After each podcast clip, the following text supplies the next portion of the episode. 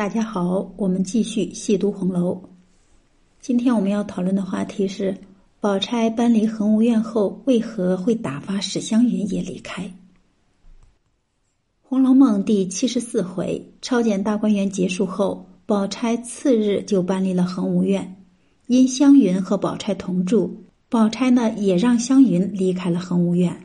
她让湘云暂时搬去稻香村和李纨住在一起。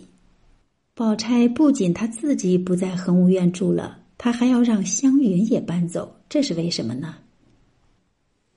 宝钗是《红楼梦》中非常特别的一个女子，她明明只大宝玉一岁，最大也不过十四五岁的样子，可是大家都会把她当做大人对待，因为宝钗的为人处事实在太周全，而且什么都看得明白，却一味的装傻充愣。宝钗还是公认的及时雨，不管谁有困难，她都是第一时间出手相助。湘云呢，也因为宝钗曾经对她的好而深深感激。当湘云的叔叔上任，贾母要湘云留在贾家的时候，她主动提出要和宝钗一块儿住。可是后来宝钗要离开大观园，都不提前知会她一声就搬走了。而且宝钗很过分的是。不仅他自己搬离了恒芜院，他还要让湘云也搬走。他走的时候不告诉湘云，却要把湘云托付给李纨照料。《红楼梦》原文，宝钗笑道：“落什么不是呢？这也是通共常情。你又不曾卖放了贼，依我的主意，也不必添人过去，竟把云丫头请了来，你和她住一两日，岂不省事？”宝钗的此举分明就是让众人看到她做法的周全，即便自己要走了，还要给湘云安排好住所和照顾她的人。宝钗自以为聪明的做法，却让人看透了她的真面目。湘云呢，也是从这里开始慢慢疏远宝钗，亲近黛玉的。宝钗的为人呢，实在有点儿给人的感觉是有点太假。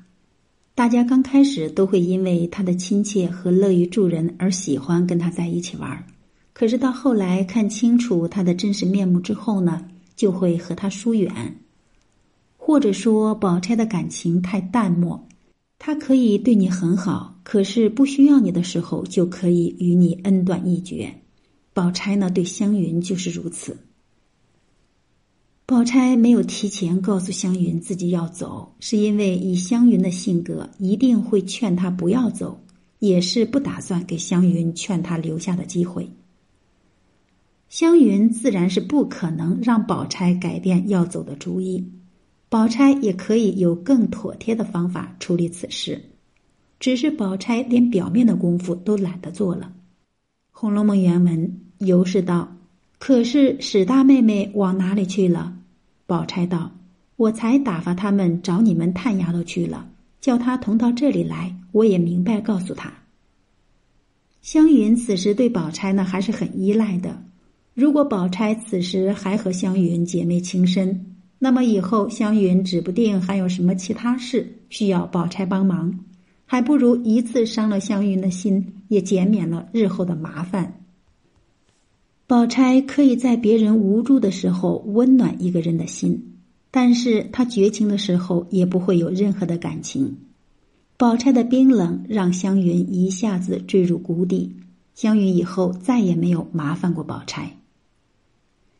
抄检大观园所有的屋子都检查了，唯独没有查恒芜院，宝钗就没有办法洗清身上的嫌疑，所以呢，她再也不想和恒芜院扯上任何关系。他不住恒无院了，也不打算让湘云住下去。宝钗从来都是思虑周全的人，既然无法再澄清绣春囊不是他的，那么他就把这个流言扼杀在摇篮里。只要恒无院不再出现在大家的视线里，那么也就不会再有人想到这件事儿，他也就不会成为八卦的中心。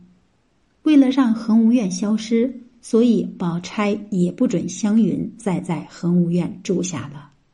好，关于这个话题呢，我们今天就聊到这里。如果大家有不同的见解，欢迎在评论区留言讨论。节目最后要向听友二六四幺零五二三五、听友幺九幺八幺七七零三、听友 a n a n 杠 y e、听友二零幺零七三八八零，向这些打赏的粉丝朋友表示感谢，感谢你们的打赏支持。好，我们下次再会。